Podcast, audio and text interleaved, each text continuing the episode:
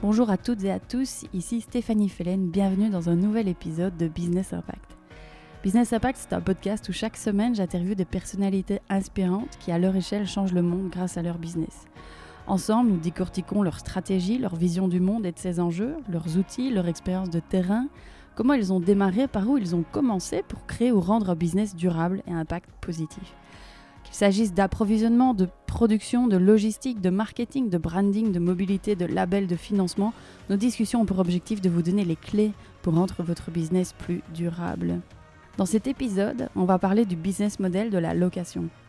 J'ai eu le plaisir d'interviewer Frédéric Chaumet et Xavier Maréchal dans leur bureau à Bruxelles. Fred et Xavier sont les fondateurs de la plateforme de location d'objets du quotidien Usitou. D'ailleurs, si l'épisode vous a plu, n'hésitez pas à leur faire savoir via les réseaux sociaux du site ou en les contactant directement sur LinkedIn. Les liens sont disponibles dans les notes de l'épisode. Vous verrez, Fred et Xavier sont deux personnalités assez remarquables, tant par leur volonté que par leur vision du monde. Tous deux ingénieurs, ils ont débuté leur carrière de façon plutôt classique. Fred comme ingénieur dans les énergies, Xavier dans le monde de la technologie. Et assez rapidement, ils ont choisi de quitter le monde de l'entreprise classique pour créer leur propre business dans le domaine de l'entrepreneuriat durable. Fred et Xavier ont d'abord collaboré ensemble sur des missions avant d'avoir l'idée de révolutionner la manière dont on consomme les objets du quotidien et de créer une plateforme de location pour les particuliers appelée UC2. Le nom UC2 vient de l'anglais Use It To. Leur rêve, c'est de rendre accessible au plus grand nombre les objets du quotidien dont on a finalement besoin seulement deux à trois fois par an à un prix très attractif, en le louant plutôt qu'en le possédant. Grâce à leur expérience dans la mesure d'impact environnemental, ils offrent à la fois une autre manière de consommer les objets, mais ils chiffrent aussi en CO2 les gains de la location.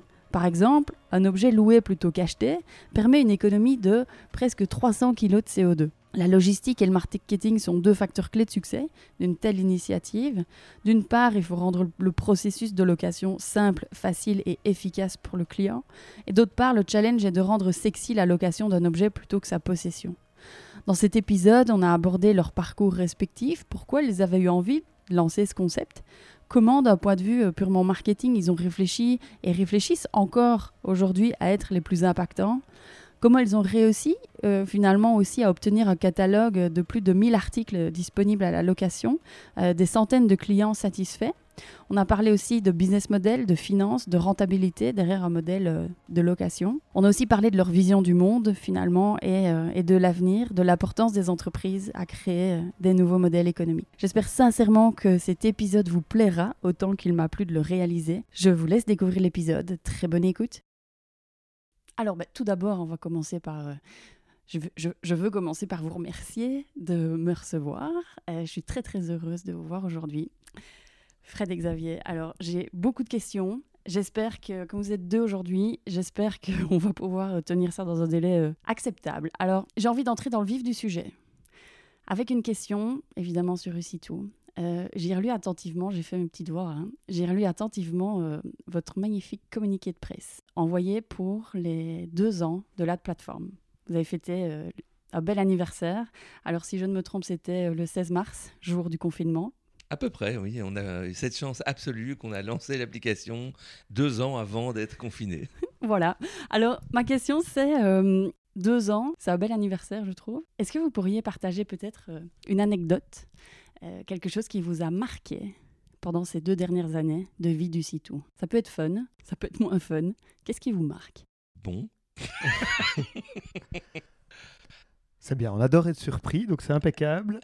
écoute, et je pense qu'une des choses évidentes qui nous marque, et je pense que je peux parler pour nous deux, c'est l'énorme différence qu'il y a entre les attentes qu'on a quand on crée un tel projet et le temps qu'il faut pour le voir se réaliser d'une part, et ensuite le, obtenir un succès. Tu vois, parce que oui, on existe depuis deux ans, deux ans, hein, c'est un enfant qui, qui marche, euh, qui commence à parler. Et ben, j'ai l'impression que tout à ce stade-là de son développement encore aujourd'hui.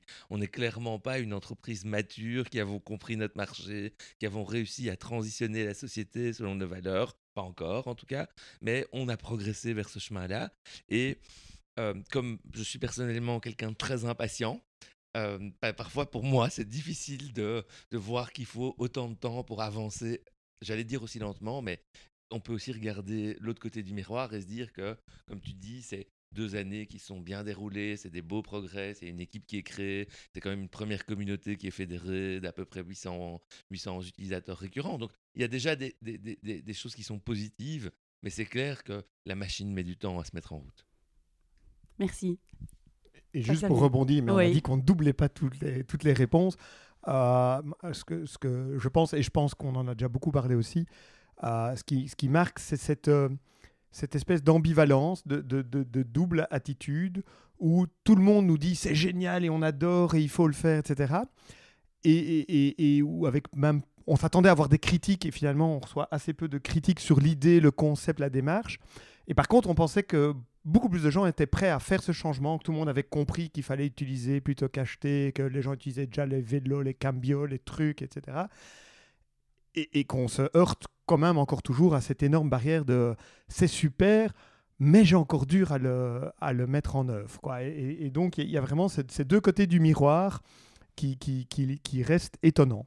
C'est super intéressant ce que vous dites parce qu'il y, a, pas mal de, projets voilà, qui sont très innovants et, pas mal d'études scientifiques aussi qui montrent que bah, oui, on veut acheter durable, on veut faire autrement et, et on passe pas à l'action. C'est quoi peut-être l'élément qui, fait qu'il y a cette, euh, cette ambivalence et cette si grande différence? Alors, moi. C'est une question qu'on n'arrête pas de se poser. Et d'un point de vue marketing et présentation du G2, euh, on est en train de tester au moins une dixième approche différente pour euh, essayer de percoler là-dessus. Moi, j'ai un embryon de réponse à cette question qui m'est tombé dessus récemment, où j'ai enfin eu le, temps, cet été de lire Le bug humain de Sébastien Boller. Et je pense qu'un des problèmes, c'est que les initiatives durables en général, celles du Z2, ne, ne, ne créent pas de la dopamine chez le client. C'est pas aussi excitant que d'aller essayer le dernier gadget high-tech ou d'aller sauter sur une trottinette en libre service ou un truc. Et, et, et on est plus dans quelque chose d'intellectuel cortex. Et comme il explique très bien dans ce boulot, ben, on est encore tous plus ou moins, peu ou prou, des, des, femmes et des hommes préhistoriques. Et on adore fonctionner à la dopamine, au truc qui nous excite. Et, et, et, l'approche durable, c'est plutôt quelque chose qui touche notre rationnel en disant c'est bien, mais il n'y a pas ce côté euh, excitation immédiate. Et, dans nos choix au quotidien, quand on ose se regarder dans le miroir, on se rend compte qu'il y a encore beaucoup de choses qu'on fait euh, sous, sous l'influence de la dopamine avec excitation immédiate et, retour immédiat de petits plaisirs ou de petits trucs euh, waouh quoi. mais c'est super intéressant ce que tu dis parce que c'est carrément un outil euh, marketing puissant pour tous les projets durables parce que clairement euh, ce qu'on peut voir c'est que le durable en fait c'est pas sexy et les gens ils veulent quoi? Du sexy, du fun et toutes effectivement ces études toutes montrent que si tu veux que ça marche, tu dois être sexy et fun. Et c'est difficile d'être hyper sexy tout en restant aligné sur tes valeurs ou tu veux pas provoquer des effets avec plein d'impacts négatifs à côté. Clairement.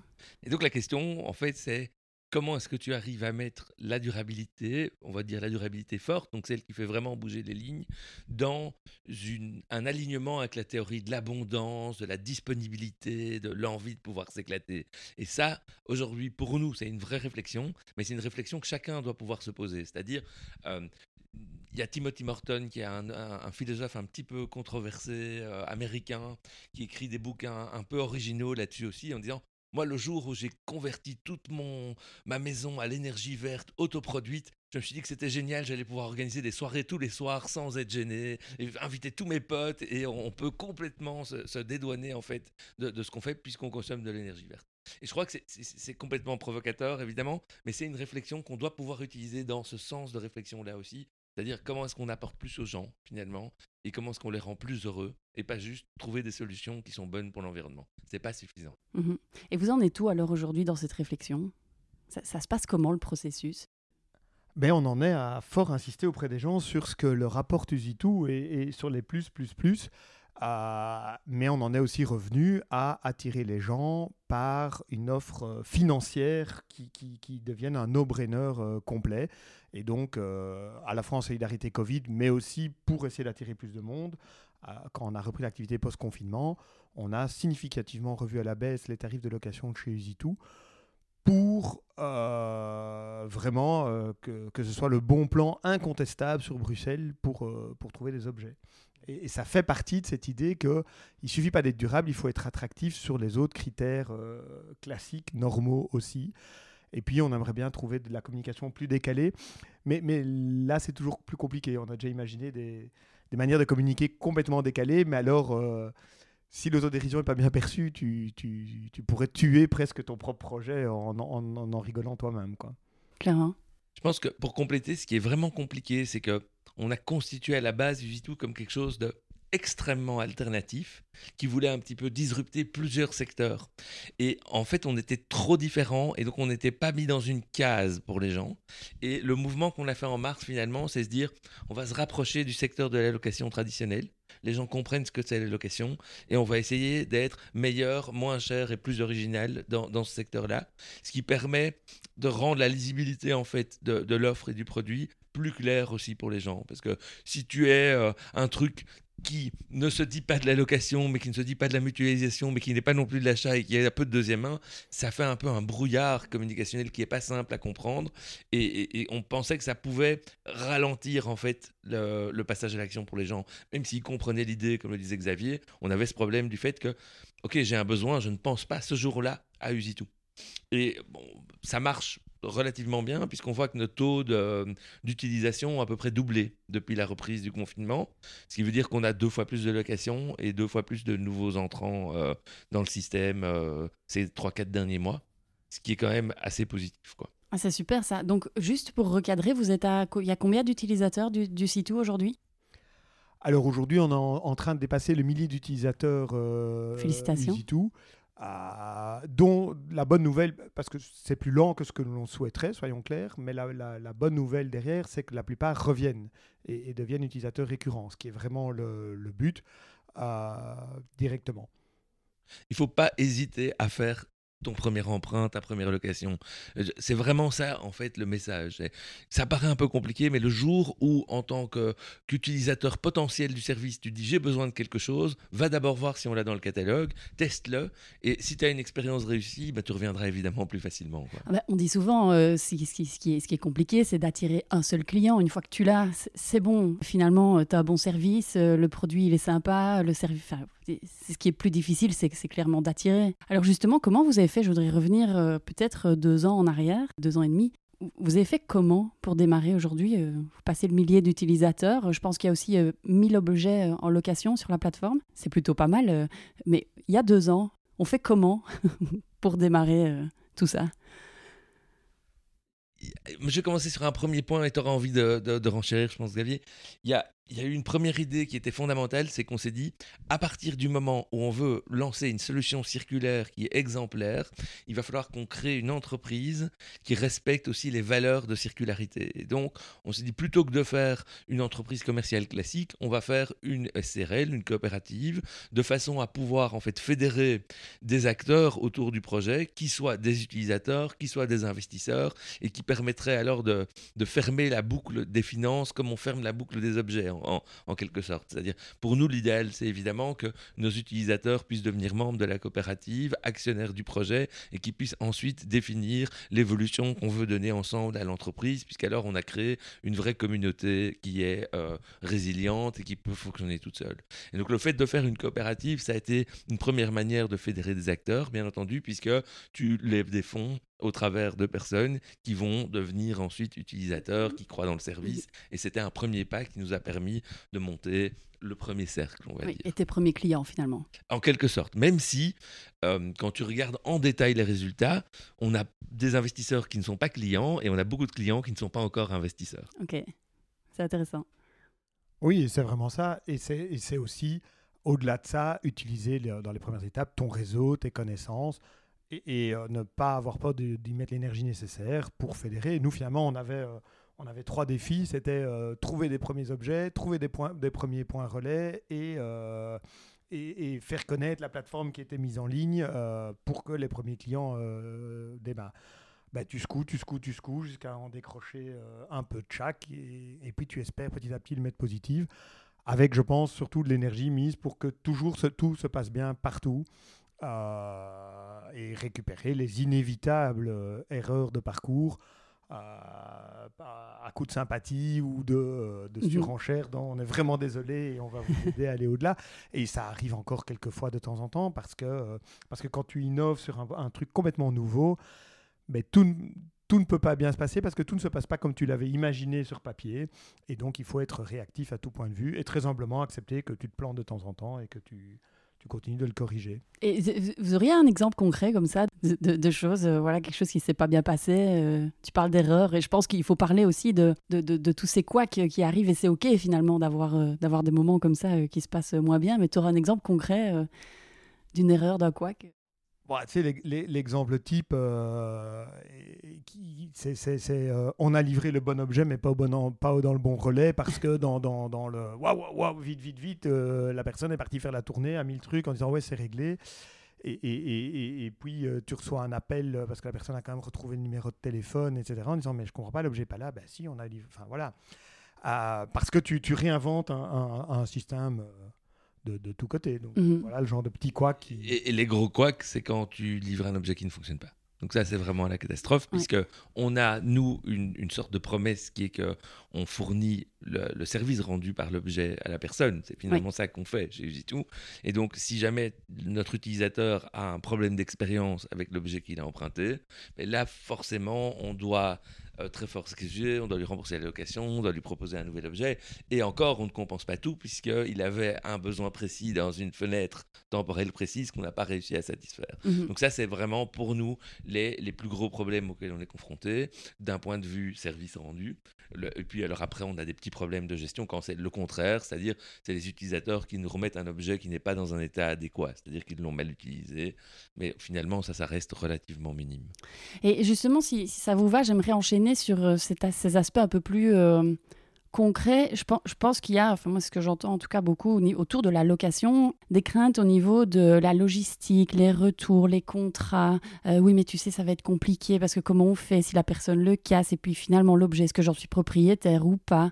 Je, crois qu'il y a beaucoup de freins très, compréhensibles hein, finalement. et on va faire comment pour livrer et on fait comment pour reprendre.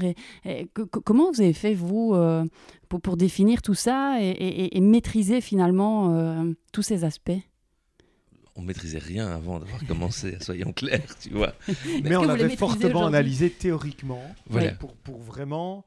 On avait identifié ça comme un des freins majeurs. Et donc, Usitu s'est construit comme un moyen de répondre à ces freins d'inquiétude sur la propriété qui assume, qui répare, et d'inquiétude sur les cautions, la logistique, etc. Et donc, c'est vraiment ça qui a été au cœur de la réflexion du Zitou, mais qui continue de devoir être euh, régulièrement amélioré. donc, pour, pour, répondre simplement en quelques mots sur chacun des freins, on a décidé de prendre à notre charge les erreurs causées par les utilisateurs. Donc, c'est-à-dire, si un objet nous revient cassé, on considère qu'il y a une assurance qui est comprise dans le prix de location aujourd'hui chez nous. Et après, c'est une discussion avec les personnes. On pense qu'on a plus intérêt à responsabiliser les gens en leur expliquant vous êtes copropriétaire de 1000 objets, gérez-le comme si c'est les vôtres, mhm. plutôt que de dire tu loues un truc cher et méchant à un mec qui se fait du fric, du fric sur son dos. Chez Usitu, c'est pas vraiment le cas. Quoi. On mhm. essaye plutôt d'avoir un modèle qui est un peu alternatif. Et, et c'est plutôt bien compris. Nos taux de casse sont relativement raisonnables. Quoi. Je, si je dois donner un chiffre, je dirais qu'on tourne à 0,2, 0,3%. Donc, c'est pas, c'est pas gigantesque. Euh, et, c'est plutôt bien comme ça et on est très content. L'autre chose qui était pour nous très importante, c'était la, logistique, puisqu'on pense qu'on est plus une entreprise logistique qu'une entreprise de location d'objets. Mm-hmm. En fait, si tu dois réfléchir au service qu'on rend. Euh, et donc, c'est pour ça qu'on avait imaginé de travailler avec ce réseau de partenaires qui, chez qui on livre les objets à proximité. On voulait pas fonctionner avec un partenaire qui fait du door-to-door delivery. Ça, on, ça nous semblait pas être une bonne idée parce que c'est pas optimal en termes d'expérience utilisateur. Tu es rarement là chez toi quand le gars passe. Mhm. Donc tu vas devoir aller à un bureau de poste pendant les, heures d'ouverture du bureau. Ça nous semblait pas cool. Il nous semblait plus utile que nos utilisateurs aillent rechercher l'objet dans un point de dépôt près de chez eux, dans leur trajet de passage quotidien. Et on a, quitte à faire, autant que ce point relais soit un point relais qui partage nos valeurs de durabilité. Ça nous permettait de les mettre en valeur au travers du, du Zitou, d'avoir euh, des, partenariats concrets avec ces, magasins, donc de générer aussi des nouveaux utilisateurs pour nous. Mm. Donc tout ça a été assez construit autour de la collaboration. clairement vertueux finalement, euh, ces partenaires. Euh, Euh, On chacun, clairement. Oui, Voilà, c'est clair. Et c'est pour ça que on a voulu maîtriser, en tout cas dans un premier temps, la logistique nous-mêmes pour comprendre les flux retour. Parce que c'est un vrai souci. Tu dois faire des boucles de livraison pour aller livrer les objets des gens qui ont commandé et qui vont l'utiliser dans les trois prochains jours. Mais en même temps, tu ne peux pas laisser des tonnes d'objets qui s'accumulent, qui sont des retours dans le point relais, parce que ces gens-là ont une place limitée aussi. Et donc, il faut aller les désencombrer. Mais le fait, c'est qu'on gère ça en une seule tournée. Et donc, on arrive à la fois à aller prendre des objets euh, chez des gens qui ont des retours et en même temps à livrer des objets pour des nouvelles commandes. Et ça vous fait comment du coup Vous avez euh, développé vos propres outils? Il y a des outils qui existent euh, Comment ça se passe En fait, vous êtes des logisticiens hors pair finalement. En fait, Usitu est une boîte de logistique et, et qui, a- qui, qui doit inventer, qui essaie d'inventer un, un modèle de logistique un peu alternatif euh, au carrefour de tout. Et euh, enfin, c'est ce que Fred disait. Et- mais le plus flagrant, c'est quand on a notamment parlé chez Usitu du premier recrutement avec les coopérateurs, certains pouvoirs publics qui nous suivaient, etc. Tout le monde était là. Ah, et donc vous allez euh, engager des réparateurs et tout? On dit non, non, pas du tout. Le, le premier poste qu'il nous faut, c'est un logisticien et idéalement quelqu'un avec de l'expérience, quoi. Mhm. Les gens, ah bon? On dit, mais oui, le, le cœur de métier du Zitou, c'est cette orchestration logistique. Ce qui nous a à- obligé à réinventer aussi notre plateforme de réservation et tout, parce que ben, c'est ce qu'on s'est rendu compte qui n'existait pas. Euh, Finalement, l'innovation principale du Zitou, c'est de livrer cette espèce de portail e-com- à la e-commerce classique, mais à, à la location où tu peux réserver ton objet en ligne classique, mais avec le fait que derrière, tout doit euh, s'orchestrer pour que la logistique soit le plus fluide possible, puisque finalement, le cycle de vie d'un objet, c'est d'être extrait du stock, d'être préparé pour la livraison, emballé, étiqueté, euh, ce qu'il faut, d'être acheminé sur le point relais, idéalement, et ça on n'arrive pas encore bien à le suivre, être informé que le, client a bien récupéré son truc en point relais, Alors, en ce moment-là on sait que c'est chez lui, être informé le jour où il revient en point relais, aujourd'hui on n'arrive pas à être bien informé là-dessus, mais tous nos utilisateurs sont charmants et respectent et le ramènent bien le jour qui avait été convenu, Euh, et alors venir le rechercher au point relais, le ramener au hangar central. Et puis là, effectivement, dans la suite du processus, c'est le, vérifi- le- le vérifier qu'il est bien est revenu en bon état. état, le nettoyer, lui faire la petite maintenance si nécessaire, ou plus s'il y a eu un pépin quelconque, et le remettre en rayonnage de stock, parce qu'un stock, un stock pas bien rangé ne stocke pas beaucoup d'objets sur une surface au mètre carré ma- minimalisée. quoi. Et donc, c'est ça le cœur de métier. Et donc là, on, doit, on est en train de réinventer des outils qui permettent de suivre ce processus-là, qui est lui-même circulaire, en fait. hein. Ouais, clairement. Si je peux juste encore dire une chose sur les outils.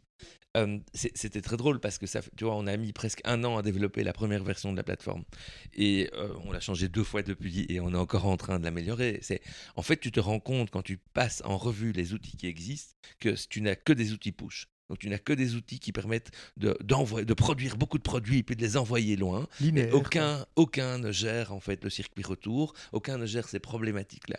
Et donc c'est assez drôle parce qu'en fait tu vois que tout le monde, même le monde informatique n'est Ouais, pas n'a équipé pas suivi. en fait pour pouvoir gérer ça. Alors qu'on parle tellement d'économie circulaire, euh, de logistique retour, euh, et en fait derrière, euh, Non, Derrière, il, ça suit il- pas. il- il y a moyen de le gérer. C'est ce qu'on nous- on, on a fait un peu au début dans la première version euh, avec des outils euh, logiciels classiques. Mais comme dit Fred, ce sont tous des morceaux linéaires. Et, finalement, c'était avec nos fichiers Excel qu'on essayait de reboucler la boucle. quoi. Ouais, oui. C'est assez impressionnant. Ça m'amène, si vous voulez bien, euh, à. J'ai plein de questions qui me viennent en tête, mais il y, a- beaucoup de questions qui se posent sur le business model de la location. Est-ce que vous pouvez euh, tous les deux m'en dire un petit peu plus euh, Peut-être revenir pour quelqu'un qui ne voilà, qui connaît pas du tout le modèle ou qui se dit bah tiens, oui, ça peut être intéressant. J'ai quand même le sentiment que si j'ai des tasses devant nous, là, si je la loue 15 fois, ça va quand même être vachement intéressant en fait que plutôt que de la vendre une fois. Mais il y a quand même des freins, je pense, encore toujours. Euh, derrière, alors que ça peut sembler évident. Euh, voilà, quel est votre, euh, votre business model et puis votre avis là-dessus, si vous le partagez, bien entendu. Je pense qu'on a un business model particulier par rapport à celui de la location. Mais aujourd'hui, la location, si tu regardes comme pour, dans quel secteur ça fonctionne, ça fonctionne bien dans des secteurs où tu as des capex élevés et une valeur de revente élevée, pour parler simplement. Ouais. Et pour ceux donc- qui connaissent pas euh, les termes, Donc capex, c'est-à-dire des investissements, investissement. des investissements importants avec une valeur de revente quand même élevée. Donc typiquement, on trouve des loueurs de voitures, ça marche assez bien. Tu as une voiture neuve que tu peux utiliser à un prix relativement peu cher par rapport au prix d'achat et après un an ou deux ans, cette voiture va sur le marché de l'occasion et elle vit une deuxième vie et on rachète un véhicule neuf. Et en fait, on arrive à créer un modèle économique avec ça sans aucun souci. Évidemment, c'est pas notre cas. Puisque notre cas à nous, on utilise des objets de deuxième main qu'on a sourcés déjà. Donc ils sont pas neufs, les qui sont chez nous, et on va leur prolonger la durée de vie. Et donc nous, notre but, c'est de faire un tarif qui est relativement bas pour inciter les gens à ne pas acheter. Donc c'est un peu le contraire de, ce qu'on veut faire d'habitude, et on va garder les objets le plus longtemps possible et les réparer de façon à ce que on n'ait pas non plus besoin de se sourcer, d'acheter des nouveaux objets de seconde main auprès de nos membres ou ailleurs euh, pour remplacer des objets qui casseraient trop vite. Donc clairement, notre modèle économique à nous, c'est plutôt faisons un tarif le plus attractif possible pour essayer de toucher le plus de gens possible. Et c'est là où on est un peu différent par rapport aux loueurs de vaisselle que tu peux trouver, mhm. qui ont eux un objectif qui est effectivement d'acheter de la vaisselle et de l'amortir sur 10 ou 15 mariages, en sachant qu'ils vont avoir un peu de casse, mhm. typiquement. Sachant que la vaisselle est déjà un type de location très particulier, la location événementielle parce que tu loues du volume d'un coup, euh, et d'habitude, ils visent des grandes réceptions. Oui, vous, vous êtes sur le particulier, donc euh, ça va être... Euh, qu'est-ce que vous louez le plus? Ah ben, c'est ça tombe bien parce que justement, ce qu'on loue, ce qu'on a loué le plus jusqu'ici, c'est le nettoyeur haute pression. je ne vais pas citer la marque, mais le truc jaune là, hein, voilà. qui, de, de faire plein de trucs, qui est typiquement le truc que à peu près, je pense, la moitié des familles belges ont et n'utilisent tous qu'une demi-journée par an pour nettoyer la terrasse, le trottoir ou la façade. Mhm. Euh, et que souvent beaucoup de gens n'ont plus parce que quand ils sont aussi peu utilisés, ils meurent, en fait, les, joints dessèchent et, euh, et, le truc fouille et ne marche pas. Mais, mais, par rapport au modèle, et pour rebondir sur ce que Fred disait, parce qu'on a justement un stagiaire qui me donnait il y a quelques jours les, analyses qu'il est en train de nous faire là-dessus, en fait, il y a quelques endroits de, loueurs de matériel plus classique, pas toujours en Belgique, mais, mais dans les pays limitrophes, où on peut trouver aussi des nettoyeurs haute pression comme ça. Mais là où nous, on en loue un pour 9 euros pour deux jours, eux, c'est d'office. Euh, le moins cher qu'on ait trouvé, euh, je crois que c'était aux Pays-Bas, c'était 48 euros. Et en moyenne, en France, on a 65 euros pour une journée. Et, nous, c'est 9 euros pour deux, pour deux jours. Et puis, tu payes 2 euros par jour en plus. Tandis que eux, mhm. c'est 65 euros par jour. Quoi, hein. mhm. la, la, grosse différence, en fait, c'est qu'on n'est pas sur le même modèle de nettoyeur haute pression. Nous, on a un modèle classique, celui que tu peux euh, toi-même aller acheter euh, et que tu vas aller acheter parce que tu vas voir celui à 65 euros pour une journée. Tu te dis, mais c'est dingue, au magasin de bricolage près de chez moi, ils en ont un à 80 euros. Autant 65 euros un jour, 80 euros, je vais aller m'acheter celui mhm, à 80 mhm. euros. Euh, et parce que celui chez ces autres loueurs, c'est ce que Fred disait, c'est un modèle d'investissement élevé, c'est un modèle professionnel et que donc 65 euros par jour pour un modèle professionnel qui vaut sans doute 1000 euros à l'achat, c'est tout à fait raisonnable. Mais toi, pour ton usage en tant que particulière qui veut laver ta terrasse, tu n'as pas besoin de ce modèle super haut de gamme. Et, donc c'est là qu'on intervient. Et c'est en ça qu'on n'est pas un loueur classique, parce que pour avoir discuté avec presque tous ces loueurs classiques quand on préparait l'aventure Usitou avant le, lancement en tant que tel, eux ont un raisonnement financier double. Leur premier raisonnement financier, c'est tout objet que l'on met dans notre stock à louer est un investissement, et le directeur financier d'un de ces grands groupes m'a bien dit, et tout investissement doit être amorti dans les 18 mois. Et, donc, on traque le taux d'usage, et, c'est comme ça que tu as certains trucs, par contre, qui se louent à 30% du prix d'achat, parce que comme ils ne le louent pas souvent, mhm. crack, boom.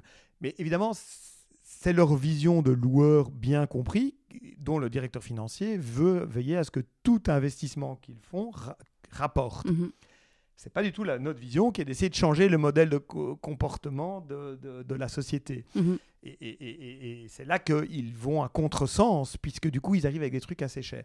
Mais le autre raisonnement derrière aussi, c'est de dire, oui, mais toute mise en œuvre d'objets avec les papiers, etc., me coûte quasiment 20 euros de, de frais de personnel.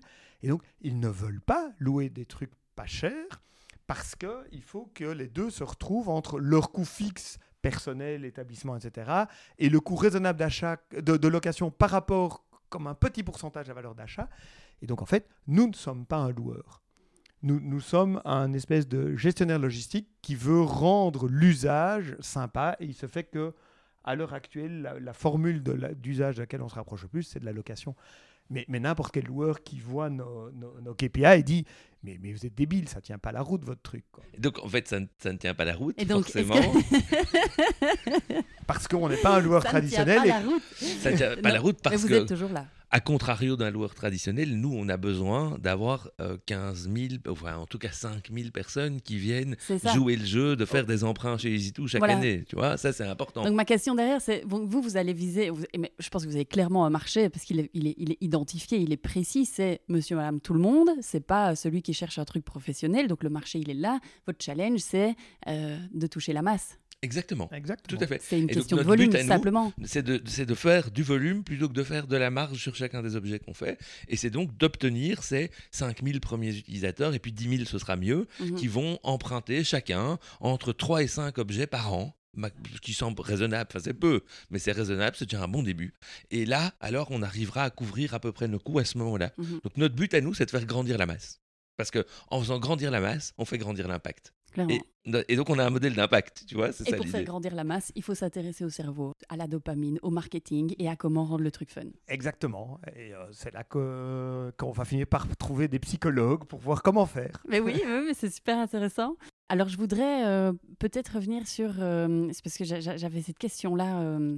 j'avais envie de poser parce que je pense qu'il y a pas mal de personnes qui se posent ce type de questions, c'est la manière dont vous chiffrez l'impact CO2 de la location. Donc vous l'indiquez très bien sur le site. Euh, je pense que voilà, un objet loué, c'est une économie de 279 kg de CO2 et de 45 kg de ressources naturelles. Moi personnellement, je trouve que c'est hyper intéressant à chaque fois de, lier le côté fun, sexy et aussi les chiffres pour les cerveaux beaucoup plus rationnels qui ont besoin de, preuves, de chiffres. Hein. Comment, euh, comment vous vous faites, euh, comment vous avez fait pour chiffrer cet impact de 279 kg de CO2 évité pour un objet loué? De manière simple si on veut rester très simple, mhm. l'idée de base, c'est que chaque fois que tu empruntes un objet, tu ne dois pas l'acheter. Mhm. Et puis après, pour être plus précis, en fait, il faut tenir compte du fait aussi que cet objet que tu empruntes, si tu l'avais acheté, tu l'utiliserais peut-être plus qu'une fois par an. donc, on doit diviser ça par le nombre de fois par an que tu vas l'utiliser. Mhm. Et aussi, on doit tenir compte du fait que cet objet que tu as acheté, en termes de ressources matérielles, il représente son poids en ressources, plus toute la chaîne amont qui était nécessaire pour le fabriquer. Et donc, on a intégré aussi toutes ces pertes de matière qu'on a eues depuis l'extraction des matières premières jusqu'à la fabrication du produit fini. Et c'est comme ça qu'on arrive à dire que notre fameux euh, nettoyeur à haute pression, s'il est utilisé par une cinquantaine de personnes par an, qui chacune l'utilise deux à trois fois, ben finalement, ça fait à peu près 15 fois son poids qui est économisé en matières premières et en impact CO2 correspondant. Et vous calculez comment ça? Vous avez des outils euh, je, me doute, hein, mais euh, comme ça, ça permet d'expliquer aux auditeurs, euh, peut-être aussi qui auraient envie de chiffrer quelques impacts et qui n'ont pas forcément euh, connaissance, compétences. Oui, ce qui est, ce qui est compliqué d'expliquer à l'auditeur, c'est que c'est basé sur plein d'hypothèses. Donc, c'est un métier que l'on fait, que l'on fait depuis des années, d'impact carbone, de, de, de calcul de bilan de gaz à effet de serre, de choses pareilles. Et donc, c'est basé sur des facteurs ce qu'on appelle des facteurs d'émission. Mm-hmm. Donc, euh, dans des grandes bases de données internationales sur l'impact que a un kilo de métal ou un kilo de plastique pour être produit et ce genre de choses, mais sur lesquelles on a dû mettre des hypothèses. Et donc, en fait, ces chiffres qu'on clame, c'est sur l'objet moyen de notre catalogue qui pèse finalement à peu près 8 kilos mhm. euh, en, en mettant des hypothèses sur le fait que dans le commerce mondial à l'heure actuelle, grosso modo, ça n'a plus été produit entièrement de A à Z euh, en, en, Europe, mais que ce sont des matières premières qui, qui sont venus de plus loin sur la planète et qui ont été établis. Et donc, voilà, pour impossible de, synthétiser les hypothèses en, en 30 mhm. secondes au micro, mais, mais euh, c'est tout à fait transparent sur, sur une série d'hypothèses comme ça qui permettent de se raccrocher. Et notre objet moyen, il est constitué euh, d'un peu de métal qui, qui, font une bonne partie de son poids, de mhm. souvent pas mal de plastique, euh, et là, on ne tient même pas trop compte de, de, plus en plus de ces objets dans lesquels il y a de l'électronique, qui, elle, a un impact très important, démentiel. Hein, euh, euh, mais la plupart de nos objets n'ont pas trop d'électronique, même si on commence à en voir arriver à des endroits complètement improbables. Mhm. On peut peut-être réorienter l'auditeur. Euh, voilà, je pose la question. Euh, je fais aussi des bilans carbone sur ce facteur d'émission de gaz à effet de serre. Il y a beaucoup de personnes, je pense, qui disent mais tiens, comment est-ce qu'on calcule un CO2 sur un, sur un produit? Et qu'en fait, peut-être ils peuvent aller voir dans les bases s'ils tapent facteur d'émission, gaz à effet de serre, et, peut-être avoir quelques idées déjà sur les sites, notamment peut-être de l'ADEME. on peut dire qu'un écran de télévision, c'est euh, autant de kilos de CO2 et, et, on peut déjà aller vers euh, ce type de, de, prise de conscience, en tout cas d'émissions de, gaz à effet de serre par objet. Euh, et moi, je trouve hyper intéressant pour marquer le coup? je pense, je pense que c'est une première étape, donc il ne faut pas hésiter, en tout cas quand on est porteur de projet et qu'on pense qu'on va générer un impact positif, à tenter de calculer cet impact et puis de faire vérifier son calcul par quelqu'un qui s'y connaît. Tu vois, mmh on trouve toujours bien autour de soi. C'est vraiment une plus-value qu'on peut apporter au projet, de pouvoir dire voilà, on est à autant. C'est pas tout à fait exact, mais c'est l'ordre de grandeur. En tout cas, c'est ça qui compte. tu vois Et de dire tu vas faire 10 locations chez nous, ça fait une tonne de CO2, c'est équivalent à ta consommation d'électricité sur l'année. C'est quand même chouette. Quoi. Ça parle. C'est ça, ça parle. Et ça t'oblige à toi vérifier que tu, ne te, que tu ne te fais pas plaisir en croyant avoir un impact alors que tu n'as peut-être pas d'impact ou que l'impact est peut-être euh, mangé par autre chose. en termes d'impact, là, on s'est le plus souvent fait interpeller par les gens en disant c'est ah vous livrez, mais on m'a toujours dit que c'était pas bien de livrer. Oui, tellement, euh, et, ça me permet d'enchaîner, j'ai cette question-là pour vous. Euh, qu'est-ce que vous répondez? Parce qu'il y a toujours, euh, allez, je prends aussi le bête exemple du papier. ah oui, mais tu sais, le papier, c'est mauvais. Oui, mais tu sais, le numérique, c'est mauvais aussi. Oui, mais tu sais, il y a ça. Oui, mais tu sais, il y a ça. Et à chaque fois, il y a ce, oui, mais qui fait que tu dis, je le fais quand même ou pas? Parce qu'en fait, il y a la location, enfin, la livraison, effectivement. Comment vous répondez, vous, à ça? Mais on, explique aux gens que toutes les livraisons ne sont pas équivalentes. Et, donc beaucoup de gens nous disent, oui, mais on m'a dit que quand je commandais sur telle plateforme euh, d'e-commerce, c'était vraiment pas bien de me faire livrer et tout. Et donc, la première chose qu'on explique aux gens, c'est dire oui, mais c'est parce que cette plateforme d'e-commerce, son hangar est en Allemagne. Et donc, votre objet, il arrive avec un petit saut d'avion d'Allemagne jusqu'à Liège. Et puis, un gros camion de Liège jusqu'à Bruxelles, si vous habitez Bruxelles. Et puis, encore la livraison jusqu'à Bruxelles. Dans le cas du Titou, les objets, ils sont stockés depuis toujours à Bruxelles. Et on ne fait donc que la petite partie de la livraison. Et donc, on n'est pas du tout dans ce modèle de la mauvaise livraison instantanée qui vient de, très loin en 24 heures et que du coup on utilise euh, l'avion et compagnie. Deuxième truc, c'est que par contre, nous, on mutualise nos livraisons, c'est-à-dire que quand la, camionnette fait une tournée, elle livre en une tournée tous les objets qui ont besoin euh, d'être livrés ce jour-là parce qu'ils ont été réservés le lendemain dans des points relais par des utilisateurs. Et donc, en une boucle de livraison dans Bruxelles, on va livrer 15, 20, 30 objets dans 5, mhm. 6 ou 10 points différents. Et on va en récupérer par le même euh, eh coup 5 à 10 ou 15 aussi. Mhm.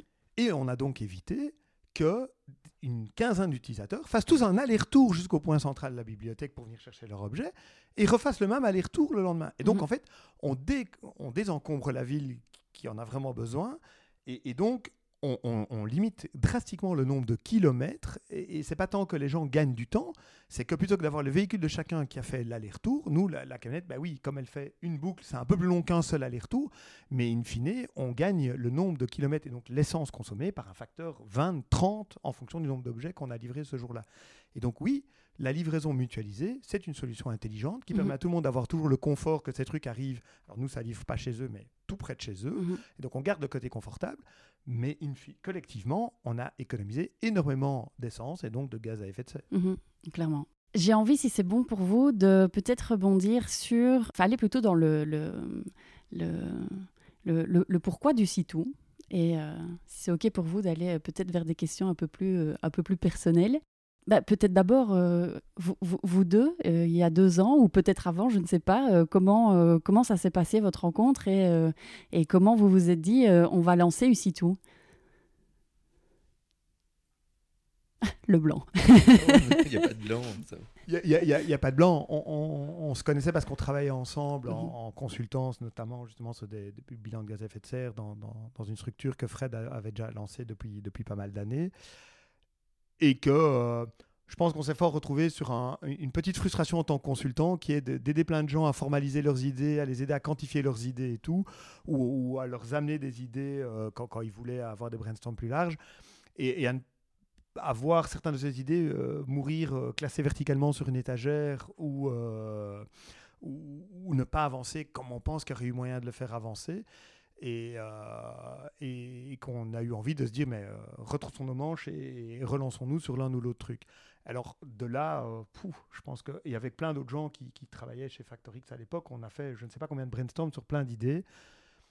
Euh, Usitu est vraiment venu de cette idée de dire mais tous ces objets du quotidien et c'était à l'époque c'était que le début du mouvement zéro déchet qui depuis lors a pris une super ampleur. On était en 2012. Ouais. L'idée date de 2012. oui. Ah oui. Ah oui, donc on n'est clairement euh, pas du tout dans ce qu'on vit aujourd'hui. Euh, même prise de conscience euh, climatique et des enjeux climatiques, on n'y était pas. moins qu'aujourd'hui, Ah mais euh, on a fait un premier test en fait où on avait imaginé un truc hyper technologique avec des conteneurs maritimes autonomes qu'on posait dans la rue et les gens allaient se servir dedans et automatiquement quand tu prenais un objet on savait ce que c'était. C'était hyper tech. La magie. Et, et- et là, on avait, euh, je sais pas, 6 millions d'euros d'investissement. On n'a pas trouvé d'investisseur en 2013, curieusement, pour, euh, pour porter le projet. Là, on s'est dit, bon, ben, c'était chouette, on a réfléchi à une solution, ça marche pas, on la met au frigo pour le moment. Et on l'a rouverte, en fait, euh, au moment de, euh, des premiers appels à projets bicirculaires à Bruxelles. Mhm. C'est-à-dire quand Bruxelles a commencé à se dire, il faut qu'on soutienne euh, l'émergence de, de projets en économie circulaire. Il y avait une bourse, on pouvait gagner 80 000 euros. On s'est dit, c'est peut-être une occasion pour euh, resoumettre un projet dans une version simplifiée. Et c'est à ce moment-là, en fait, qu'on a eu l'idée des, des points relais et de refaire euh, la logistique. Et donc, on a, on a refait euh, l'extra effort qu'il fallait pour euh, redessiner le projet et l'imaginer et redémarrer. Et ça, c'était en 2016. En 2016. Et alors, avec un financement. euh, Et euh, donc, on a eu un financement qui nous a permis de euh, créer la société, de, se- de, de démarrer, de réfléchir à comment est-ce qu'on voulait faire le logiciel. Mais on a encore mis euh, une bonne année euh, pour, pour être opérationnel. mhm. Alors, je voudrais maintenant refaire encore un bond plus loin. Quand vous étiez tout petit, euh, est-ce que vous aviez déjà envie de, de changer le monde? Écoute, moi je pense que euh, mon intérêt pour l'environnement date d'il y a très très très très longtemps, ça c'est sûr. Euh, par l'éveil à la nature que j'ai eu grâce à mes parents, ce genre de choses-là. Donc euh, j'étais plutôt sensible, on va dire, pendant mon enfance et mon adolescence, même si ce sont des sujets qui sont arrivés un peu plus tard, plutôt vers les 25 ans, où là, la, composante environnementale m'a vraiment intéressé euh, dans mes études. J'étais parti sur euh, euh, travailler d'abord dans l'espace et puis travailler sur la météorologie. Donc c'était quand même pouvoir prévoir les ouragans. Ça, me semblait quelque chose d'assez intéressant. Et, et au final, après un petit détour chez Electrabel où j'ai passé quelques années euh, dans le grand capital, je me souviens très bien du jour où j'ai décidé de virer ma cutie.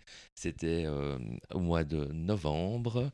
On était à la machine à café et il y a mes collègues qui étaient, en- on avait 30 ans, hein. donc mes collègues étaient en train de discuter de euh, leur future voiture de société alors qu'ils venaient de recevoir une nouvelle véridique et de ce qu'ils allaient faire avec leur fonds de pension à 30 ans. Et là, je me suis dit, ok, en fait, ces grosses boîtes sont en train de mettre des grosses laisses autour du cou des gens pour les empêcher de bouger. Il est temps que tu te casses d'ici. Donc j'ai aidé vraiment mon boss, je lui ai dit que je partais dans trois mois, qu'il pouvait faire ce qu'il voulait, mais c'était fini. Et c'est là que j'ai commencé à, à créer cette fameuse société de conseil qui avait pour vocation d'essayer de transformer un peu euh, les entreprises et les pouvoirs publics. Mhm. Donc, clairement, il y a eu un vrai déclic à un moment précis, si tu veux, dans la vie, où je me suis dit, tu dois, c'était chouette de voir ce que c'est une grande entreprise, mais ça ne te convient pas, barre-toi. Mhm. Et tu euh, avais cette idée euh, où tu t'es dit non, allez, c'est bon là. Euh, J'avais l'idée déjà depuis un petit moment. J'avais lancé une ASBL qui faisait euh, des sortes d'audits euh, environnementaux des familles pour essayer de les inciter à réduire leurs impacts déjà de- de- depuis quelques années avant. J'ai créé une boîte avec un copain qui faisait de, la, de la cogénération aussi, tu vois. Donc on avait monté des trucs un peu rigolos, mais c'était encore périphérique. Je faisais des conférences aussi sur énergie et climat depuis quelques années. Mais euh, donc oui, j'étais nourri, je lisais beaucoup, euh, j'avais été me faire former euh, aussi au bilan carbone, qui est cette méthode d'évaluation des impacts. Et donc c'était c'était mûr, Mhm. c'était vraiment mûr à ce moment-là. Allez, Voilà. et te voilà aujourd'hui? Mais ça, Avec, oui, euh, après un petit chemin. Avec, euh, euh, avec aussi, ça je l'ai noté pour tous les deux, vous êtes des. Après, je, je reviendrai à toi, Xavier. vous êtes un peu ce qu'on appelle des slashers. Euh, vous, avez, vous avez 17 vies en une, ou, à, ou à peu près, euh, 3-4 métiers. Si je ne me trompe. Je pense qu'une fois, que fois tu as ce goût à avoir envie de changer les choses, c'est dur de résister à Ah plein oui. de chouettes projets qui permettent de, de- de faire bouger des lignes. Et, et tu ne sais pas te contenter de dire j'en fais un, même s'il faut parfois mettre plus d'énergie sur certains que sur d'autres, et, et de ne pas au moins apporter une petite contribution quand on te sollicite Mhm. sur d'autres trucs qui passent à côté et qui sont juste géniaux à soutenir aussi. Quoi. Ah, je comprends clairement, et ça faisait partie de mes questions aussi. euh, tu me devances un petit peu, mais euh, c'est quoi vos clés à vous pour euh, parvenir à gérer tous ces projets que vous menez de front sachant que quand on est dans ce type, je pense, hein, de, de, business hein, qui, veut, qui veut changer le monde, ce sont tellement des valeurs qui prennent au trip qu'on a du mal à s'arrêter. Comment on met la limite? Je suis sûre que vous avez 10 projets en tête là et, que vous devez peut-être vous, vous, arrêter. Comment vous mettez la limite entre je, dois tout faire pour changer les choses et bah non, en fait, il y a la vraie vie. Je ne suis pas sûr que là-dessus on ait les mêmes réponses. Non, je ne pense mhm. pas. C'est intéressant. Notamment parce que moi, je suis un gars qui a besoin d'heures de sommeil normal. C'est-à-dire que moi, si je dors pas 7 heures par jour, quand même, de manière assez régulière, ah, moi, je comme toi, le, cerveau euh, diminue. Là où Fred a une capacité euh, assez phénoménale. Oui, on sent qu'on prend tous les deux un peu d'âge aussi, donc les capacités diminuent euh, sur les trucs. Mais, mais, mais, je pense qu'avec le temps, par contre, il y a un truc, c'est que tu, tu, apprends à être plus efficace, à aller droit au but. Alors parfois, ça te rend un peu cache dans certaines discussions à certains endroits. Euh, mais, mais euh, tu, tu, tu, tu, es capable d'absorber beaucoup de choses. Par contre, on, partage des, des, points communs. C'est, euh, je pense que ni l'un ni l'autre n'allumons jamais un poste de télévision ni un truc, et que ça, c'est vraiment, ça date vraiment pas d'hier, et que ça, c'est, enfin, j'ai vu de voir les statistiques, moi qui m'effraie toujours de la moyenne de temps passé devant des trucs pareils. Ben, c'est ce temps-là qu'on met dans ces projets-là. C'est-à-dire que je pense que tous les deux, on passe une meilleure soirée le soir, soit à lire un bon, des bons bouquins, parce que ça, par contre, il faut continuer de s'alimenter de plein de trucs, mhm. ou des chouettes podcasts, ou euh, des, des, trucs comme ça. Mais euh, on passe une très bonne soirée le soir à euh, prendre une heure à travailler sur un doc pour aider quelqu'un à, avancer sur un projet ou pour nous-mêmes faire avancer un des autres projets dans lesquels on est impliqué, plutôt que de regarder euh, une série navet. Euh, mmh. Voilà, je ne vais pas te mmh. donner citer de, de trucs. Quoi. Ça, c'est un point qui est important. L'autre point qui est vraiment important, c'est qu'en fait, on porte pas tout tout le temps sur nos seules épaules. Et donc, on est quand même relativement bien, bien entouré. Et il faut savoir faire confiance aussi aux autres personnes pour que des projets avancent à leur rythme, si tu veux, avec eux et elles. C'est-à-dire que il faut pas croire qu'on est mono projet, mais il ne faut pas non plus considérer qu'on ne peut pas travailler sur, sur 5 ou 10 projets en même temps. Bien entendu, c'est faisable, tu mets juste pas le même temps et la même énergie dans tous les projets au même moment parce que tu as d'autres personnes qui peuvent t'aider et mmh ça, c'est quand même important aussi. C'est-à-dire que ce que tu apportes à un projet n'est pas ce que tu vas apporter à un autre projet. Mmh donc voilà, il faut pouvoir aussi bien gérer cet aspect-là mmh qui, qui, pour moi est, fondamental parce que sinon tu peux pas tout faire en même temps. Ah non, c'est clair. Et euh, je voudrais revenir à toi, Xavier, du coup. Ben, euh, Qu'est-ce qui fait que tu... Comment t'en es là aujourd'hui? Comment j'en suis là aujourd'hui? Euh, J'ai mis plus de temps sans doute que Fred à revenir d'être entrepreneur durable, etc. La, fibre entrepreneuriale, elle, existait sans doute depuis le début. Enfin, J'ai toujours aimé... tout, tout, ce qui est nouveau, qui, qui est différent, m'a toujours attiré le, goût de l'environnement ou le souci plutôt de l'environnement, ça je l'ai eu depuis que j'étais jeune aussi, avec des parents qui adoraient faire des marches en montagne, euh, ce genre de choses, et, des années impliquées fortement dans le scoutisme. Euh, et moi, je, moi, un été où je ne pourrais pas aller camper euh, quelque part en plantant ma toute petite tente sous la drache, c'est pas un été réussi. Quoi. Par contre, de par mes études, m'en sortant pas trop mal en maths, ben, ben, je suis parti plutôt d'abord pendant pas mal d'années dans des filières technologiques. Donc, je me suis retrouvé à faire une thèse pour aider à améliorer tout ce qui a débouché aujourd'hui sur le streaming, ce genre de choses. J'ai créé une première start-up purement technologique euh, qui existe toujours et parce que d'autres gens ont continué après. Et, euh, le mon moteur a toujours été euh, déjà, peut-être pas mon choix d'études où on m'a fort poussé, parce qu'une fois que tu fais bien des maths, on te pousse dans certaines filières, mais dès la sortie de ça, mon, moteur a toujours été cette, expression anglaise qui est love what you do, do what you love. Et, donc de toujours suivre mes, mes, mes, intuitions en me disant, ben, ce truc-là me passionne, allez, go, j'y vais, mm-hmm. et on, on s'investit dedans. Et, un jour, euh, j'étais euh, dans, dans, cette première boîte technologique que j'avais fondée, euh, qui faisait des trucs pour pas d'attraction. j'étais en train de gérer des emmerdes, mais monumentales chez un de nos clients, avec une, discussion assez claire avec le client. Et je me suis rendu compte qu'en fait, j'étais dans une comédie parce que la situation avec ce client-là, je l'avais déjà vécu l'année d'avant et l'année d'avant avec d'autres clients, mais qu'on était dans le petit jeu habituel, etc. Et, je me suis vraiment regardé en me disant, en fait, j'apprends plus rien. Et moi, ça reste aussi un moteur. Euh, faire ce que j'aime bien, dans ce que j'aime bien, il y a le côté d'apprendre. C'est ce côté-là qui m'attire dans l'innovation, c'est d'apprendre, d'explorer mhm. des nouvelles pistes. Et là, je me suis regardé dans le miroir en disant, euh, ok, cette aventure-ci, moi, elle m'enrichit plus, elle m'apporte plus rien. Je sais comment faire, je vois bien les petits trucs, mais c'est plus tellement excitant. Autant laisser ça à d'autres que ça amuse plus et faire le truc. Et, euh, et, et, et, en me posant des questions de tiens, qu'est-ce que je vais faire d'autre? Je me suis rendu compte que ça faisait des années que je continuais de lire des trucs sur l'environnement, mais, mais, mais, mais en passe-temps, en hobby, sur la situation climatique, etc., sans y consacrer le temps que je voulais. Donc j'ai pris une respiration pour y consacrer le temps me rendre compte que c'était bien plus grave que, que, mhm. que ce que j'en percevais parce que je n'y consacrais pas assez de temps. Me rendre compte qu'il y avait plein de trucs euh, qui me semblaient améliorables de tous côtés et donc décider de commencer à me reformer. Donc c'est comme ça que j'ai croisé Fred qui était formateur aux méthodes bilan carbone déjà à l'époque. Ceci explique cela. Euh, et, et, et, et, puis j'ai décidé de, de dire, bah oui, je pense que finalement, je peux concilier ce, souci de, de, la situation euh, que j'ai en combinaison avec mon approche euh, enfin, d'innovation et de démarche professionnelle, et, que j'ai décidé de, de, rejoindre le truc. D'abord en venant faire de la consultance, et puis euh, les aléas ont fait qu'on s'est recroisés et que c'est chez, dans le bureau de fret que, que je suis venu contribuer, mais avec toujours cette idée de se dire euh, voyons ce qui, là où il y a moyen de faire bouger des lignes et de, continuer à d'innover. Mhm.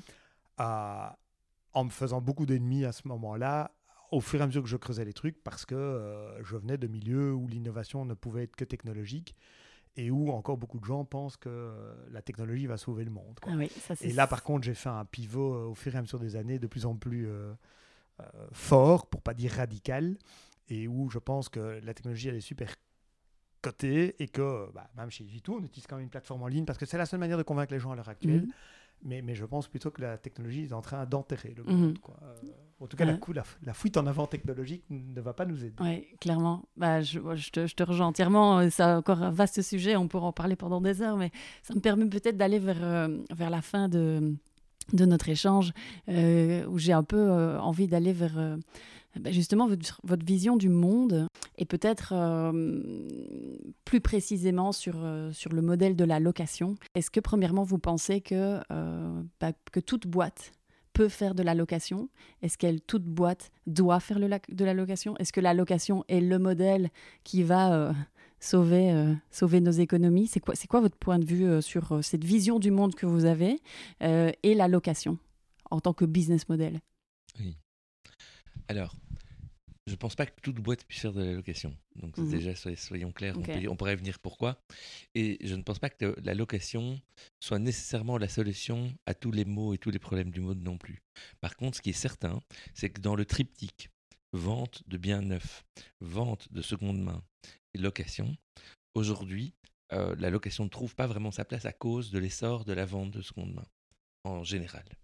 Et donc, si, je devais définir euh, aujourd'hui un vrai concurrent, je pense qu'on se bat contre les achats neufs, mais on devrait aussi se battre contre la deuxième main pour que la location ait un peu plus de euh, part de marché, si je peux dire comme ça, ou un peu plus de visibilité, si tu veux, et d'adoption par les usagers qui préfèrent finalement se dire en achetant en deuxième main, finalement c'est de la bonne conscience puisque déjà j'ai pas fabriqué du neuf. Et la différence avec la location, on va devoir mmh trouver, je pense, des arguments, tous les acteurs de la location ensemble, pour faire valoir justement la plus-value de la location par rapport à la deuxième main, qui est quelque chose qui grandit très fortement. et qui est aussi critiqué, euh, voilà, il y a certaines plateformes qui sont très très connues, qui sont aussi critiquées euh, pour pousser à la consommation de produits de seconde main, ce qui n'est pas l'idée derrière. Et d'ailleurs, j'ai fait un petit, euh, euh, une petite demande sur LinkedIn euh, pour savoir s'il y avait des, questions sur le sujet de la location hier. Et il y avait une, quelqu'un qui posait la question peut-être un peu plus philosophique. Est-ce que ce modèle de location aussi n'est pas voué à surconsommer, surlouer? Vous voyez ce que je veux vous voyez, ma question? C'était une question très ouverte. Hein, euh, Alors, euh, je, pense qu'il y a des endroits, et que notamment, la, Fred en parlerait mieux de moi, que une certaine location de vêtements envisage, euh, enfin, incite très clairement une espèce de surconsommation où je loue mes vêtements parce que comme ça, je peux en changer tous les, toutes les semaines la, de la moitié de ma garde-robe. Donc ça, c'est un problème. Mais je pense que c'est très ciblé sur habillement, mode, hmm. que dans la plupart des autres domaines, la location peut avoir des vertus. Euh, mais, quand, Fred parle de, la seconde main qui continue de poser problème, en fait, la, vraie difficulté, c'est qu'on nous a éduqués depuis qu'on est petit sur le fait que posséder un objet était la solution à tous les problèmes parce que tu le possèdes, tu es maître, euh, tu, es maître du, moment où tu veux l'avoir, tu es maître de l'état dans lequel tu veux l'avoir, etc. Or, tout ça est prouvé euh, et démontré dans plein d'études comme étant du mythe. Euh, du mythe parce que si tu n'entretiens pas correctement l'objet, il ne sera pas disponible au moment où tu le veux avoir parce que euh, tu, tu, tu, n'es pas euh, bien outillé pour porter le bon choix et que tu te laisses avoir par des promos avec des, quand même de plus en plus d'objets au rabais, etc.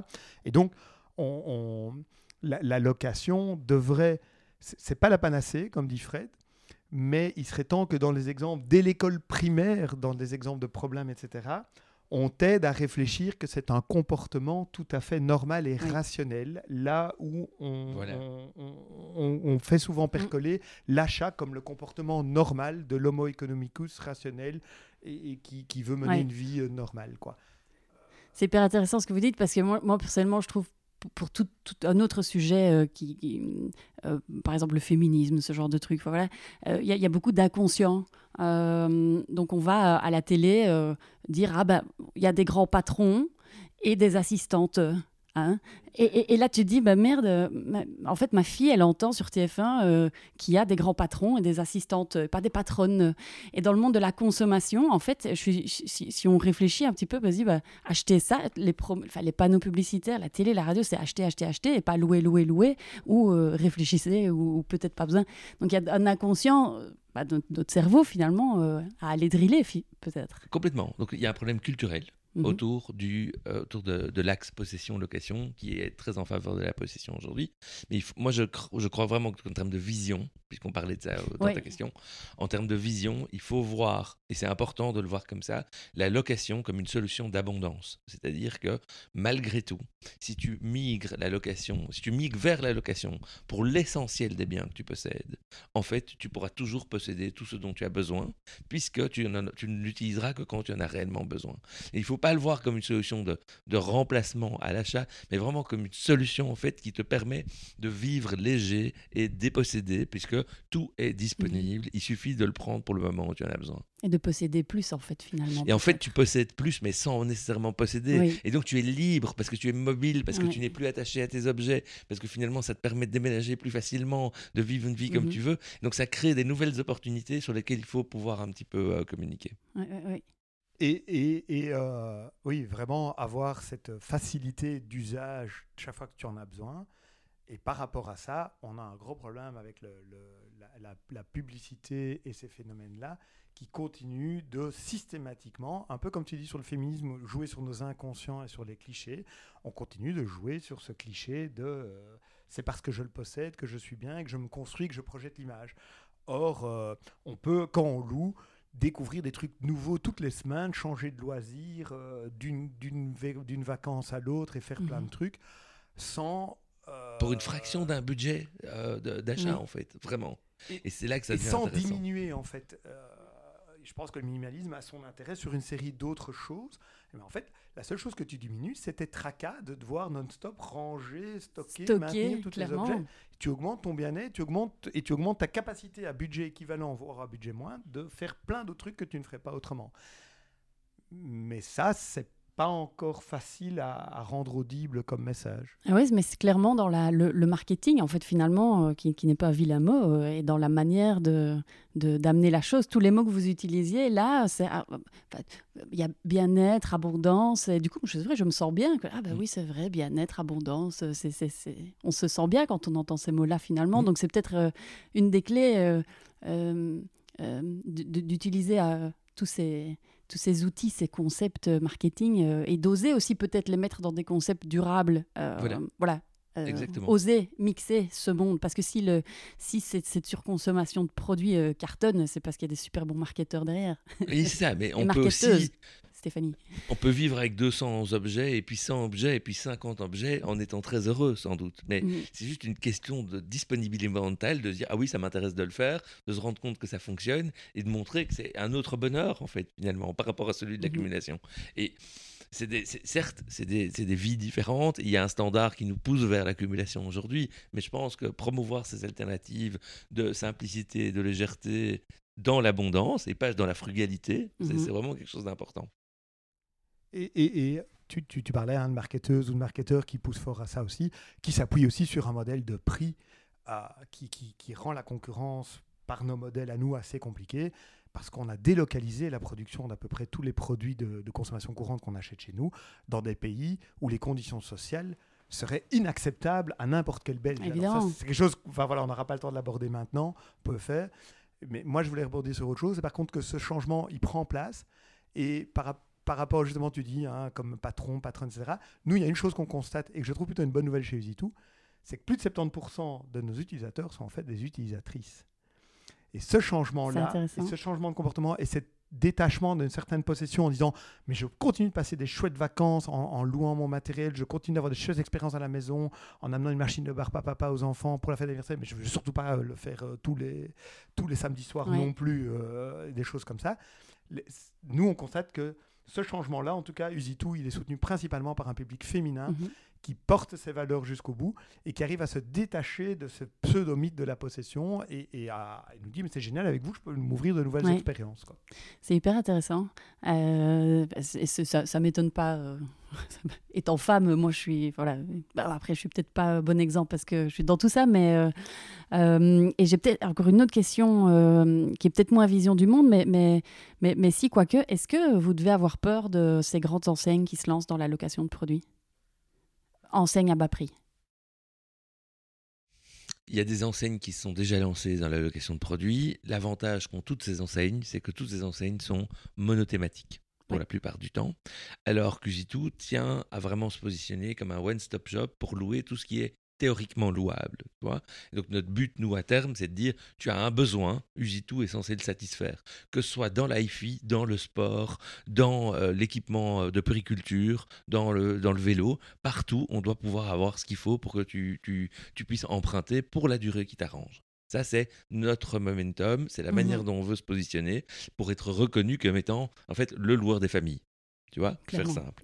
Et on voit donc ce qui arrive avec les grandes enseignes qui font de la location comme en fait que du bonus puisque ça va faire augmenter en fait le gâteau de la location, ça va permettre à plus de gens de dire oh, c'est chouette de louer, en fait ça marche bien, et donc ça ne peut que renforcer en fait notre proposition qui sera probablement un moins cher et deux plus généraliste avec plus de choses. Mhm. Alors certes, si tu veux le dernier équipement à la mode, bah, tu iras peut-être le chercher chez eux. Et quand tu auras besoin d'un appareil pour faire des pizzas à la maison, tu viendras chez mhm. nous. Et eux auront peut-être les budgets marketing que vous, vous n'avez pas pour aller mettre dans la tête des gens ou des pubs à la radio ou à la télé, louer vos produits.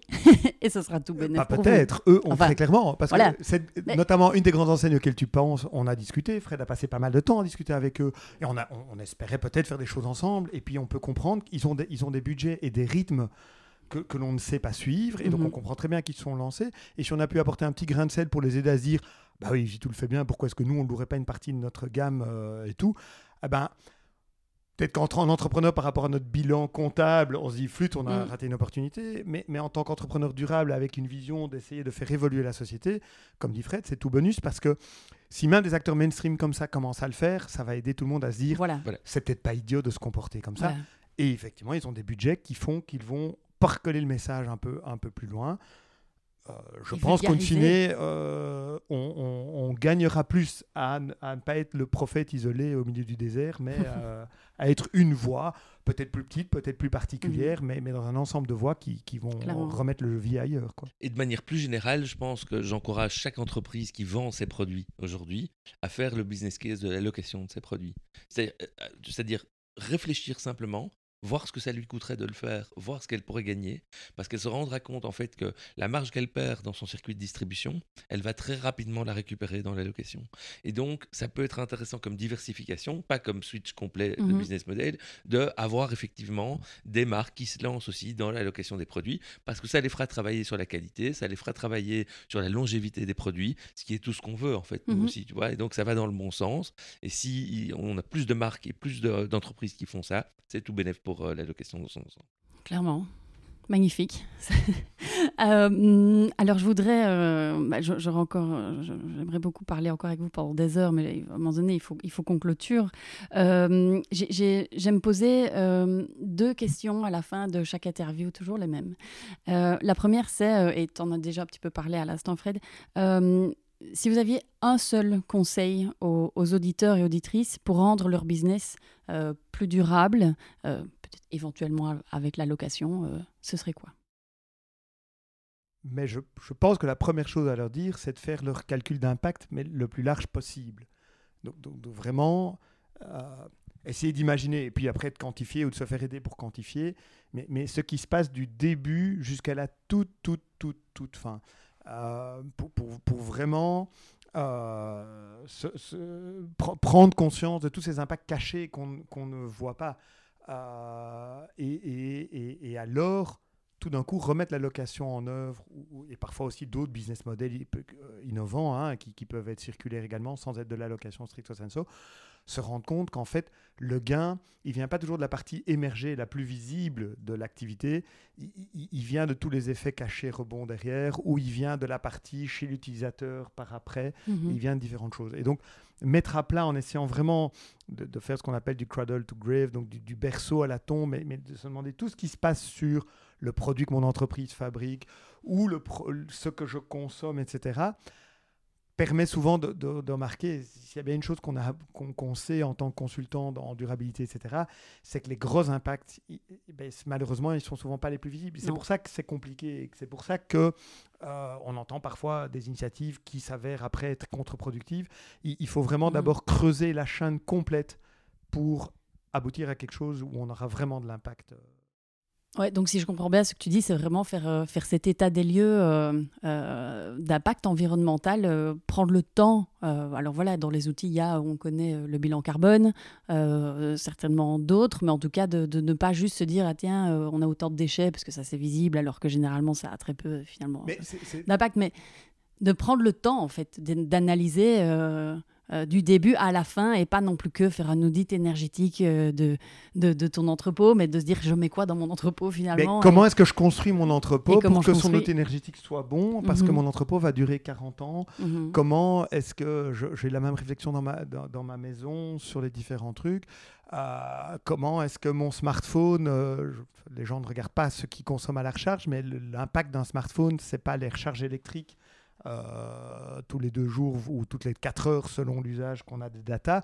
Euh, l'impact d'un smartphone, c'est chaque fois qu'on doit aller ressortir un, nouveau smartphone en, en, allant extraire des composants dans la, dans la Terre. Et nous, c'est ce qu'on dit. On est notamment chez Zitou suivi et, avec beaucoup de bonheur par énormément de gens dans le mouvement zéro déchet euh, et, et d'activistes zéro déchet qui font un excellent boulot. Et c'est une manière qu'on l'explique parce que pour moi, le zéro déchet, qu'on a suivi familialement aussi, est un excellent moyen de prendre conscience qu'il y a moyen de faire des changements, de porter le changement. Mais si on fait son bilan carbone personnel, euh, les déchets finalement d'un Belge moyen, on est à quelques centaines de kilos de CO2. Hein. il faut une tonne de déchets pour faire une tonne de CO2. Et donc, euh, un ménage moyen, euh, c'est quelques centaines de kilos. Et donc, c'est ça. Et, le bilan carbone pour un Belge moyen des importations vers la Belgique, or ce qu'on importe principalement, c'est des, des, objets manufacturés qui ont été fabriqués plus loin, etc. Pas que, hein, mais oui, caricatures, mais et tout. Euh, c'est 4 tonnes de CO2 par an. Et, donc nous on dit toujours, Easy2, en fait, c'est la prolongation d'une démarche que vous avez démarré par le zéro déchet qui est génial. Et nous, on vous propose de. Il n'y a pas de jugement de valeur, c'est n'est pas un pas meilleur ni rien. C'est un autre pas que vous pouvez continuer dans cette démarche-là, c'est le zéro, le zéro objet inutile. Mhm.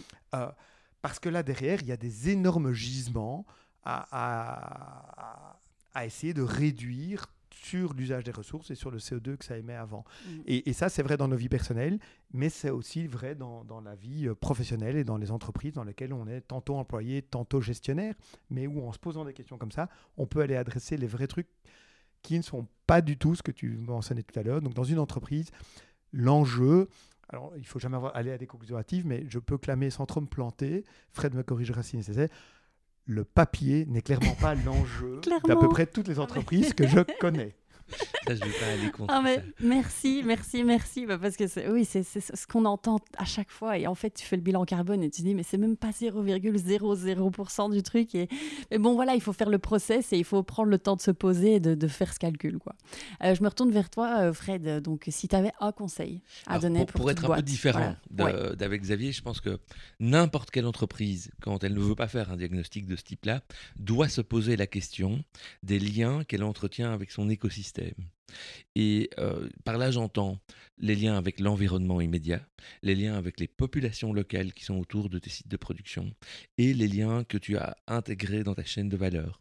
Donc tes fournisseurs, tes clients, avec qui est-ce que tu travailles, comment, et, et pose-toi la question, comment est-ce que je vais pouvoir renforcer le tissu économique local, national, de façon à garantir en fait une résilience plus grande de nous tous ensemble? Aujourd'hui, on a construit des chaînes de valeur qui sont basées essentiellement sur des gains marginaux économiques, et on se rend compte que parfois elles pètent parce qu'elles sont trop spécialisées, parce qu'elles sont extrêmement diluées dans le temps et dans l'espace, et donc il est important aussi de réfléchir à qui est-ce que je suis capable d'aider dans mon environnement immédiat en faisant une partie de mes achats chez eux, en, allant- en leur vendant des produits, en leur achetant des produits. C'est quelque chose qui pour moi est très important. Il y a des pays qui ont très bien réussi cette alliance-là entre grandes entreprises, PME, TPE, comme par exemple l'Allemagne, qui a, un réseau qui est bien plus interconnecté que chez nous. Et c'est une des valeurs, je pense, qu'on va devoir développer dans les années prochaines. Et chacun peut commencer à réfléchir à ça. Mhm. Ok, merci. Alors ma deuxième question qui clôture, c'est euh, si vous aviez euh, un livre, euh, une conférence, euh, peut-être que qui, qui vous a euh, un ou plusieurs hein, livres qui vous ont euh, dernièrement euh, inspiré et, et qu'on pourrait conseiller euh, aux auditeurs et auditrices. Tu veux que je commence? De toute façon, est on, va, longue. on va essayer de pas donner les 40 euh, qu'on serait ravis Je de que vous êtes- partager. Vous êtes très curieux et que, et que vous lisez beaucoup, mais voilà, si ça, je pense que ça pourrait inspirer euh, l'audience. Écoute, moi j'invite tout le monde à hum, lire le dernier livre que je viens de lire de Baptiste Morisot. Oui. Pour ceux qui connaissent, je crois que ça s'appelle euh, L'art d'être vivant ou quelque chose de ce type-là. Et euh, ce mec a une théorie en fait sur la nécessité de casser le paradigme nature-humain. Et donc l'idée c'est de dire, en fait, il y a du vivant non humain qui existe partout dans la nature et le vivant humain qui en a fait un peu une suprématie et qui essaye de coordonner ça. Et il propose en fait une nouvelle, un nouveau point de vue finalement pour soigner la- les relations qui se tissent entre les différents humains et non humains dans la nature. Et je pense que c'est extrêmement inspirant pour construire du positif dans les modes de transformation de la société. Merci. Oui, sur le côté positif, je verrais encore plein de choses. Euh, Il y a une, j'essaie vite de retrouver le nom, mais elle m'échappe. Il y a, il y a un, un auteur euh, d'origine italienne qui a mis en BD la, la philosophie dans le même esprit de, de Philippe Descola, qui est cet anthropologue qui a longtemps étudié les, Givaro. Et, et qui- et ce BDiste a imaginé, mais le nom m'échappe, je suis désolé. a- On le retrouvera, je on mettra dans les liens à imaginer euh, un monde où c'est un anthropologue Givaro qui vient observer euh, nos sociétés. Et, c'est délicieux parce que les Givaro, en fait, il n'y a pas de mot pour séparer nature, culture, comme chez nous, effectivement. Il n'y a pas de mot pour désigner un chef, un dirigeant, ni rien du tout. Ils imaginent, ils considèrent que chaque individu fait partie du grand tout et que chaque individu est en relation permanente équivalente avec le grand tout. Et donc, ils s'imaginent avoir ce Givaro qui, qui observe nos, us et coutumes à, à ce temps-là. Et c'est c'est une BD, c'est léger, mais c'est délicieux parce que ça, ça fait vraiment un choc sur le fait que dire tiens, oui, il y a quand même moyen de se réjouir beaucoup plus du monde que l'on en- que, que- que ce que l'on est. Sur le côté, je ne veux pas dire plus négatif, mais pour, pour des gens qui ont envie de changer les choses et qui se heurtent à, à ces inévitables barrières de ah mais les gens me, hein, me rechantent, me truc et tout. Ben, j'ai mentionné tout à l'heure, moi j'ai trouvé le bug humain très inspirant pour comprendre comment on fonctionne en tant qu'être humain et soi-même, parce qu'on a tous notre part de, de- de trucs, on a su faire du changement et les parts où on se rend compte qu'on résiste euh, mordicus. Eh euh, alors que d'autres ont réussi à le faire. Et, et ça permet de comprendre, enfin c'est vraiment très éclairant je trouve sur, euh, sur ce fonctionnement de notre cerveau et, et donc sur les comportements qui- qui- qu'il en induit. Et on pourra mettre le lien aussi. euh, euh, Olivier de Scuter a fait euh, il y, a- deux ans lors de lors de lors d'Etopia, qui est un espèce de think tank euh, lié au parti écolo, une conférence euh, très intéressante sur les freins psychosociaux au changement. Et, et je trouve que tout porteur de projet durable doit écouter ça et se demander par rapport à son propre projet, tiens, euh, est-ce que j'ai bien des réponses pour expliquer euh, aux différents types de freins comment on le fait Chez Usitu, on passe beaucoup de temps à expliquer. Non, non, mais rien- on a essayé de penser à vous sur cet aspect-là, sur cet aspect-là, cet aspect-là. Et je trouve que c'est inspirant de, de prendre conscience qu'il ne suffit pas de vouloir le changement, il faut encore que les autres en aient envie. Mhm. C'est clair. Merci beaucoup. Euh, on va clôturer euh, ce- ce- cette interview. Alors peut-être avant de, terminer, donc si on veut vous retrouver, euh, on fait comment? Si on veut vous contacter, les réseaux sociaux, on fait comment? C'est Instagram, LinkedIn, d'abord peut-être pour Usitu. Alors pour Usitu, euh, on va sur le site www.usitu.be. Donc Usitu, c'est la contraction de Use It To, utilise-le aussi. Du coup, ça s'écrit U-S-I-T-O-O. D'accord. Ok, .be. Euh, en, en retapant Usitu, on nous trouve aussi sur la page Facebook et sur Insta, où on, là on publie plutôt au quotidien.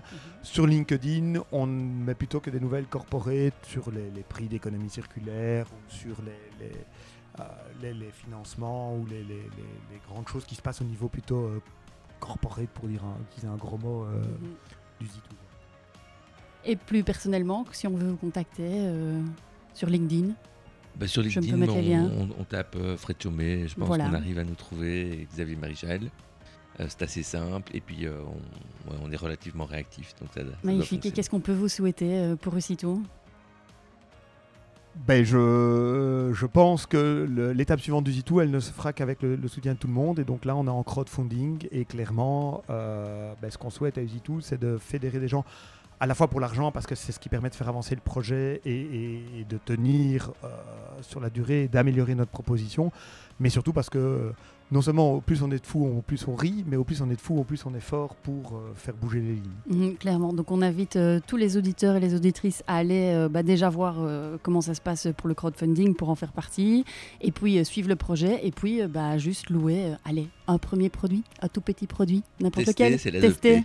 Voilà, tester, c'est l'adopter. Merci beaucoup euh, à tous les deux. Merci beaucoup d'avoir fait partie du, du podcast. Et euh, bah, je vous souhaite évidemment que le crowdfunding soit un carton. Merci. Merci à vous.